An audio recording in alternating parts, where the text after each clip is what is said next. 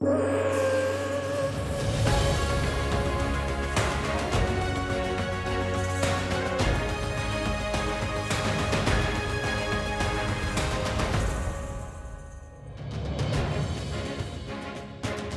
apuramento para Tóquio 2020 foi atingido mesmo no limite. Joana Vasconcelos alcançou esse objetivo na derradeira hipótese de qualificação em maio na Sibéria. Tive que ir à Sibéria, falhei o apuramento na primeira fase e na segunda tinha mesmo que ganhar. Como eu digo sempre, um sonho, um sonho olímpico que eu já tinha há algum tempo e consegui e fiquei muito feliz. Tem 30 anos, vai participar nos segundos Jogos Olímpicos com essa vaga assegurada em Bernal, na Rússia, onde venceu a Taça do Mundo em K1 500 metros e a medalha de bronze na prova mista de 200 metros ao lado de Kevin Santos.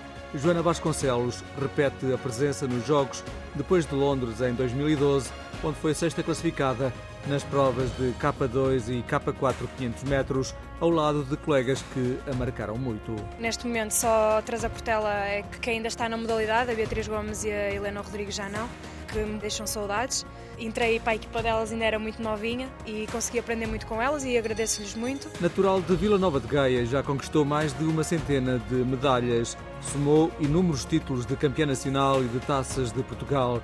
Foi campeã do mundo e europeia. Tem várias medalhas de ouro nas taças do mundo. Em Tóquio, aponta um único objetivo: atingir as finais e lutar com os melhores até ao fim. Todos os atletas sonham com medalhas, mas para mim, estar presente numa final e lutar ali com os melhores já é como se fosse uma, uma medalha. Iniciou-se com 15 anos no Clube Náutico de Costuma, mudou-se para o Benfica, onde esteve 11 épocas compete agora em nome individual. Trouxe o meu clube sempre no meu coração, foi um clube que me apoiou bastante ao longo destes anos. Estou bem e sempre motivada. Uma canoísta com nome de artista plástica. Recebo várias mensagens e telefonemas.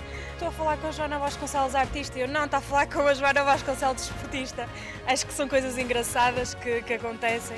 A canoagem portuguesa é representada na capital nipónica por oito atletas.